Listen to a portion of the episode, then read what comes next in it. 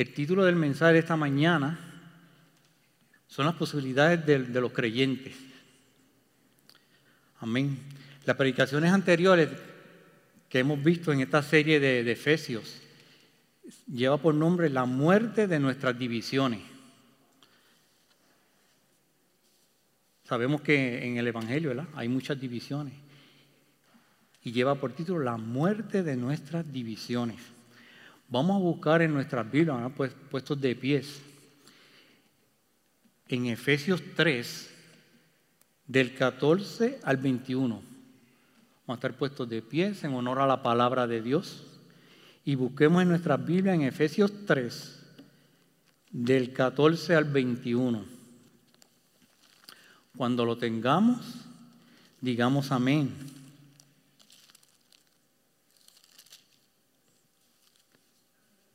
Amén. La palabra del Señor se lee en el nombre del Padre, del Hijo y del Espíritu Santo.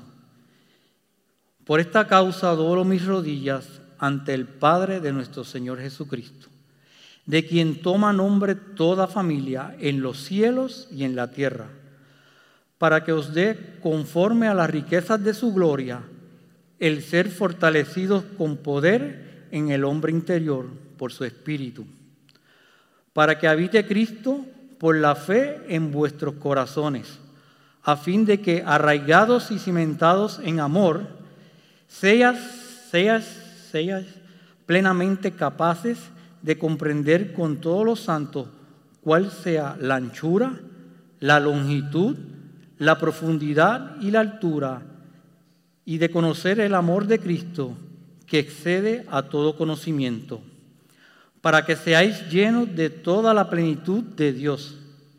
Y aquel que es poderoso para hacer todas las cosas mucho más abundante de lo que pedimos o entendemos, según el poder que actúa en nosotros.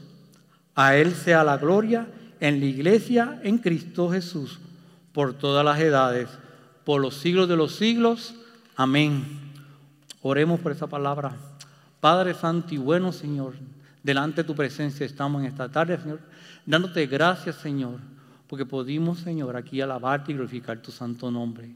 Padre, tu palabra ha sido leída, Señor. Permite, Señor, que nuestros corazones sean abiertos, sean sensibles a tu palabra, Padre.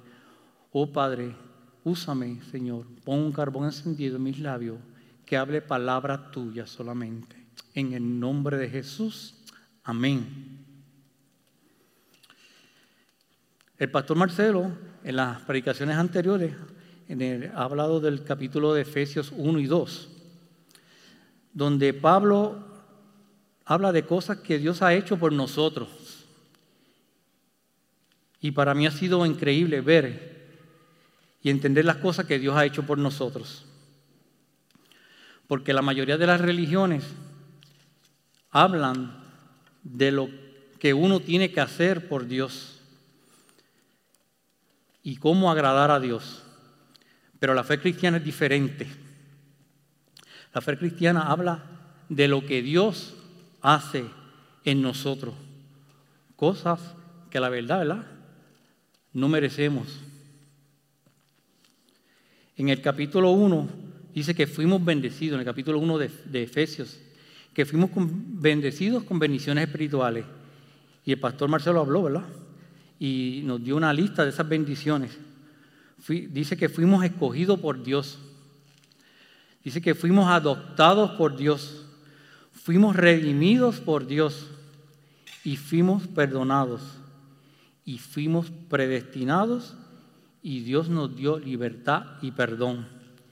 Y fuimos sellados con su Santo Espíritu. Amén. Gloria a ti, Señor. Son cosas increíbles que Dios ha hecho por nosotros. En el capítulo 2 de, Efesios, Pablo nos dice cómo, cómo estuvimos antes de Cristo. Dice que estuvimos muertos en nuestros pecados, siguiendo la corriente de este mundo, cumpliendo los deseos de nuestra carne.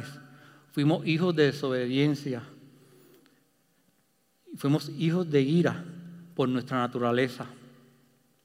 Naturaleza adámica, nuestro pecados que heredamos de Adán. Pero Dios que es rico en misericordia, amén. Dice que las misericordias de Dios son nuevas cada mañana, aleluya. Pero Dios que es rico en misericordia nos dio vida juntamente con Cristo. Dice que por gracia sois salvos, no por obra para que nadie se gloríe. Nuestra salvación depende totalmente de Dios. Estuvimos muertos, perdidos, pero nuestro Dios es rico en misericordia y nos salvó por su gracia.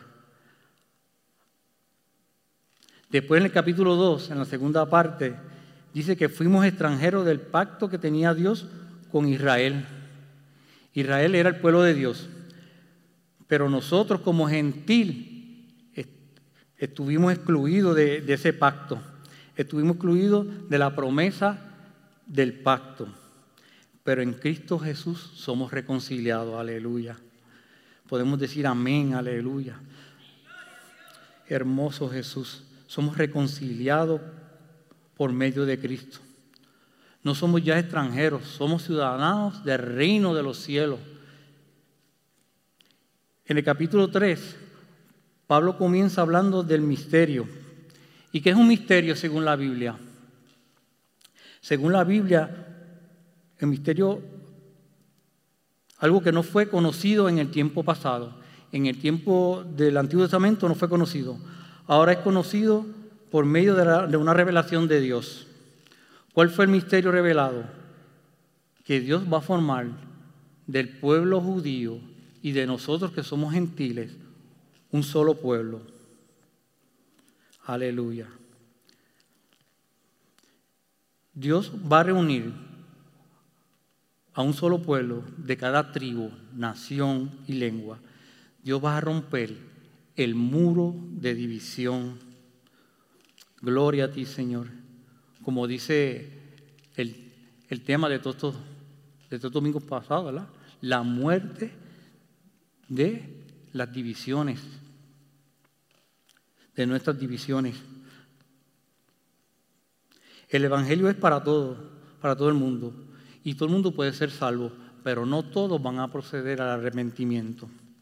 Vamos a ver ahora cinco bendiciones espirituales que Pablo ora en lo que acabamos de leer, en Efesios 3, del 14 al 21.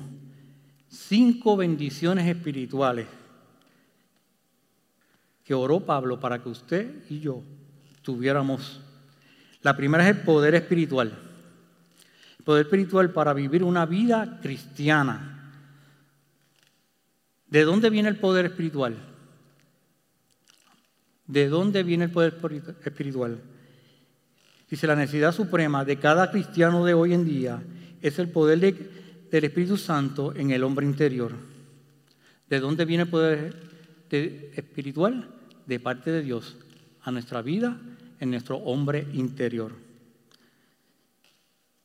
Somos ricos en Cristo.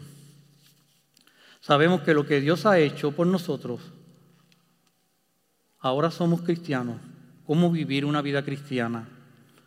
¿Dónde está el enfoque de Dios en mi vida? La obra de Dios verdadera está en el hombre interior. O sea que Dios brega con el hombre interior. En la religión ponemos el enfoque en las cosas externas, en lo que uno puede hacer. Pero el enfoque de Dios es en el hombre interior. El campo de trabajo de Dios es trabajar en ti, en el hombre interior. A veces nos fijamos en, las personas en lo exterior, pero Dios quiere trabajar en uno. Y esa es la diferencia de una religión a una relación con Dios. Dios quiere obrar en nosotros primero y después por medio de nosotros.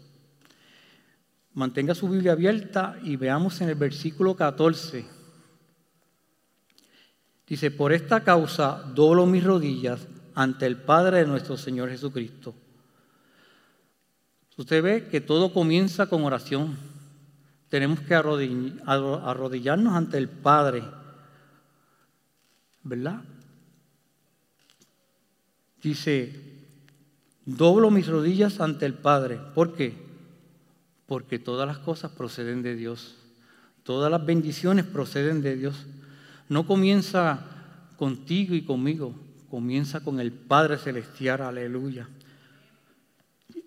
El que hace todas las cosas es el único que puede cambiar tu corazón, es el único que puede obrar en tu vida. Dice Pablo, doblo mis rodillas ante el Padre. Sabemos a quién estamos orando, a quién estamos orando. Al Padre Celestial, aleluya. ¿Por qué? Fíjense lo que dice el versículo 15. De quien toma nombre toda familia en los cielos y en la tierra. Fíjese en la oración de, Pablo. para que os dé conforme a las riquezas de su gloria.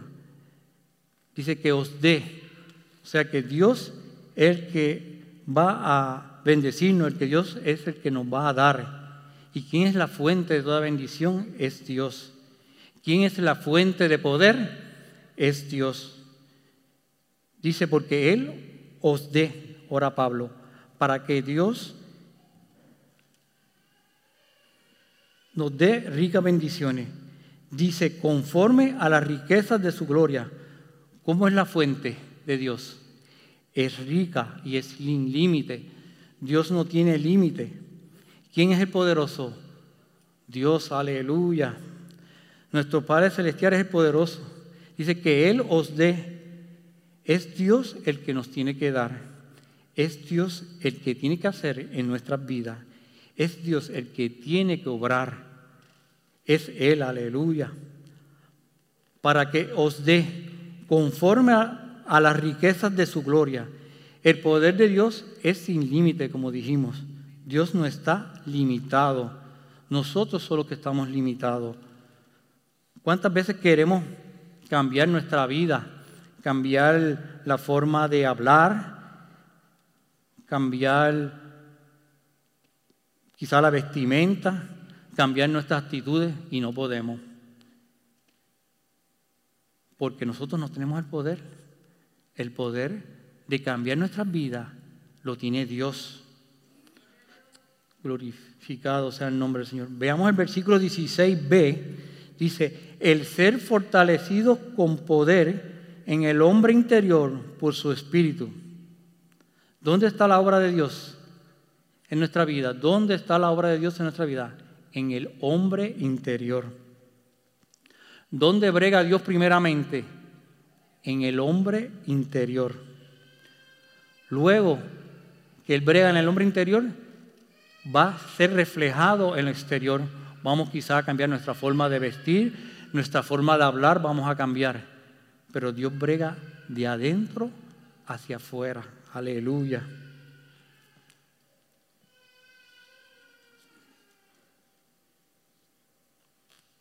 Dios tiene todo lo que necesitamos. Algunas religiones dicen que, pues, que te vista de una forma, que hagas esto y lo otro. Pero Dios brega con el hombre, eh, el hombre interior. Veamos la segunda bendición espiritual que nos habla, que nos ora Pablo para que nosotros recibamos. Dice la presencia residente. Leamos el versículo 17 de, de Efesios, la parte A, dice, que habite Cristo por medio de la fe en vuestros corazones ¿Cuántos han recibido a Cristo como su Salvador? Amén. Pues ya Cristo habita en su corazón. Pero Jesús viene a limpiar nuestro corazón de los malos pensamientos, de fornicación, de adulterio, de pornografía, de todo aquello que estorba para que Jesús resida permanentemente en nuestros corazones. Aleluya. Jesús viene a limpiar nuestra mente de todo pensamiento sucio, de todo pensamiento, decimos cochino. Este, Cristo limpia nuestra casa. Nuestra casa es nuestro cuerpo, ¿verdad? Es, la, es el templo del Espíritu Santo. Y Dios quiere que ese templo sea limpio para la gloria y la honra de Él. Y Él viene a habitar en nuestro templo con su Espíritu Santo. La tercera bendición espiritual es la estabilidad de carácter. Leamos el versículo 17b de Efesios 3, dice, a fin de que arraigados y cimentados en amor, cuando se habla de arraigado y cimentado, lo que trabajan en construcción sabemos. Los cimientos, que no se construye una casa si, no se hacen unos buenos cimientos. Y arraigado es las raíces de un árbol o de una planta. Pues Jesús se refiere arraigados a su amor, ¿verdad? Queremos tener raíces profundas para Dios y para los demás, el amor, ¿verdad? En raíces profundas en amor para Dios y, para los demás. Además de estar seguro de que Dios nos ama.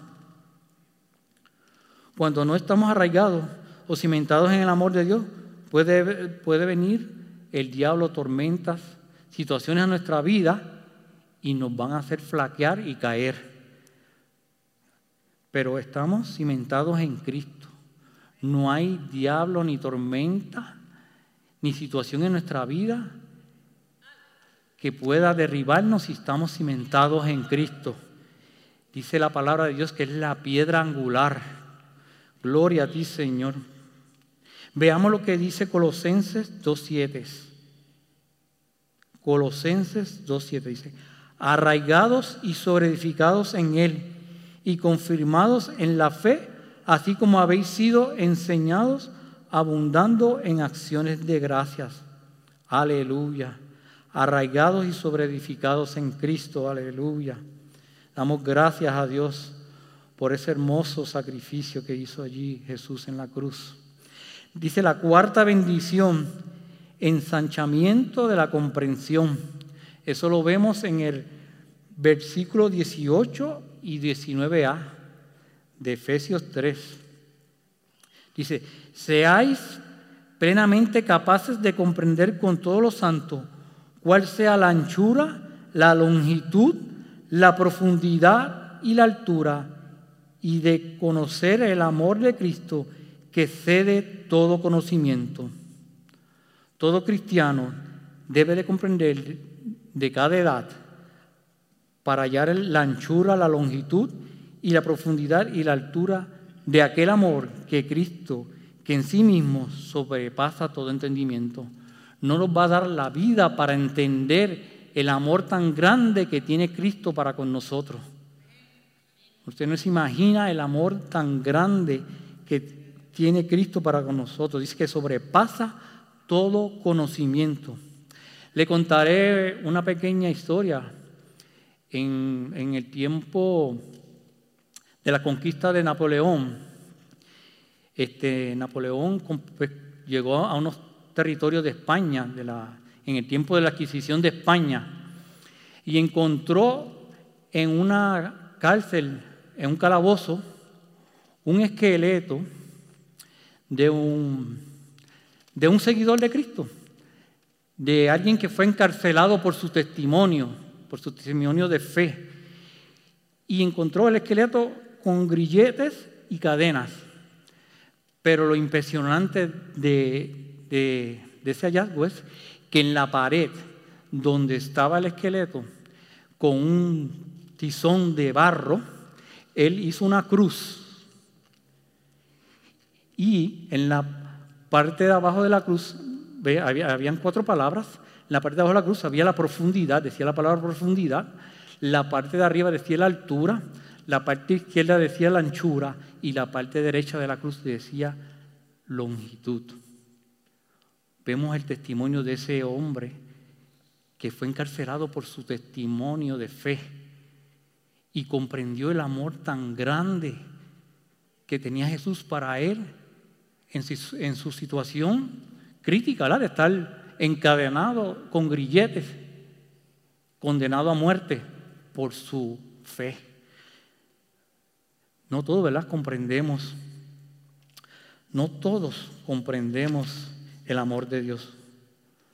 Muchos no sabemos la gran magnitud de aquel amor con que Cristo nos amó.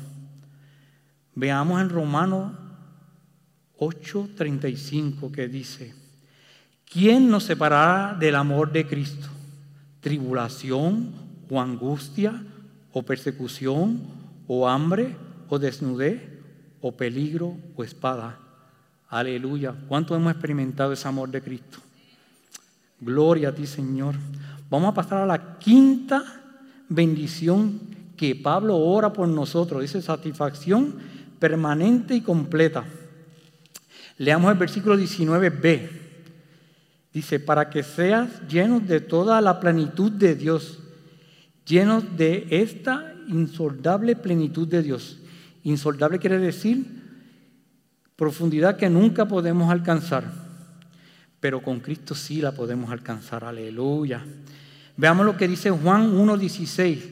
De su plenitud todos hemos recibido y gracia sobre gracia Dios acude con toda su provisión y el poder en nuestra necesidad en la persona de Jesucristo. Creer en el amor de Dios, recibirlo y experimentarlo para que sea lleno de la plenitud de Dios. ¿Cuántos están completos en Jesús? Amén. ¿Cuántos están completos en Jesús? No necesitamos mirar para el mundo. Estamos completos en Jesús. La segunda parte dice la fuente inagotable. Leemos en el versículo 20, dice, y aquel que es poderoso para hacer todas las cosas mucho más abundante de lo que pedimos o entendemos. Estas eran las grandes peticiones de Pablo, la grande oración de Pablo. Sabía que él lo estaba pidiendo a un Dios grande y lleno de gracia. Sabía y creía lo que nosotros olvidamos con tanta facilidad. Lo que dice Romanos 8:32, nosotros lo olvidamos. Dice, el que no eximió ni a su propio Hijo, sino que lo entregó por todos nosotros, ¿cómo no nos dará también con Él todas las cosas? Aleluya. Dios nos ha dado a su Hijo. Esta es la prueba y la prenda de que Él no retendrá ninguna cosa buena de aquellos que le aman y le piden a Él. Pero estamos bajo, pero esto tiene una condición, ¿verdad? Está condicionado a nuestra fe. Veamos lo que dice el versículo 20. Según el poder que actúa en nosotros. ¿Y cuál es el poder que actúa en nosotros? La fe. ¿Cuál es el poder que actúa en nosotros? La fe. Dice en Hebreos capítulo 11, ¿qué es la fe? Pues la fe es la certeza de lo que se espera y la convicción de lo que no se ve. Dice la Biblia, que sin fe es imposible agradar a Dios. Gloria a ti, Señor. La tercera parte dice, la medida del don de Dios según las riquezas de su gloria. Eso lo vemos en el versículo 16. Creemos que, nos, que conocemos algo de las riquezas de su gloria. Veamos lo que dice Efesios 1.7. En quien tenemos redención por su sangre y el perdón de pecado, las riquezas de su gloria. Estando en su condición de hombre, nos pudo bendecir a los necesitados. Así que imagínense cuánto más ahora habiendo entrado en la herencia de su gloria, entrado al, al cielo con su Padre. Dice, toda autoridad me es dada en los cielos y en la tierra. ¿Crees esto? Dice, pedid, se os dará, llamad y os abrirá. Él da a todos abundantemente y sin reproche. Aleluya. Dios tiene ricas bendiciones para nosotros. Solo dejémonos usar por Él. Aleluya. No resistamos a Jesús ni a Dios lo que quiere ser en nuestras vidas. Recapitulando, dijimos, ¿verdad? Que Pablo oró por unas cuantas bendiciones. ¿Cuál fue la primera? Por el poder espiritual. Aleluya. La segunda fue por la presencia residente, la presencia del Espíritu Santo en nuestra vida. La tercera es la estabilidad de carácter, ¿verdad? que nosotros podamos mantener nuestro carácter, nuestra actitud, ¿verdad? Acorde con lo que Dios ha dicho. La cuarta es el ensanchamiento de la comprensión, que comprendamos. Cuánto Dios nos ama. Recordemos la cruz, la que dibujó, la que dibujó aquel prisionero por su fe. La anchura, la profundidad, la longitud y la altura. Miremos siempre a la cruz de Cristo. Y la quinta fue la satisfacción permanente y completa. Como pregunté ahorita, ¿cuánto estamos completos en Cristo? Amén. Aleluya. Damos gracias a Dios por su palabra y les invito a, los que no conocen a Cristo que puedan conocerlo a través de su amor. Miren siempre la cruz y acuérdense del prisionero, del amor tan grande que nos tiene Dios, de la altura, de la anchura, de la profundidad de ese amor. Les pregunto, ¿hay una vida que no conoce a Cristo y quiere en esta mañana conocerlo, conocer de ese amor tan grande, incomprensible, que a veces el ser humano no entiende?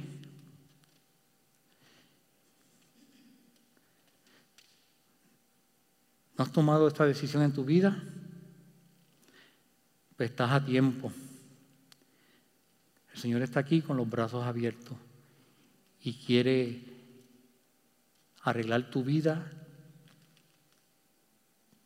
quiere bendecir tu vida. Si no hay nadie, hasta aquí mi parte, Dios me los bendiga.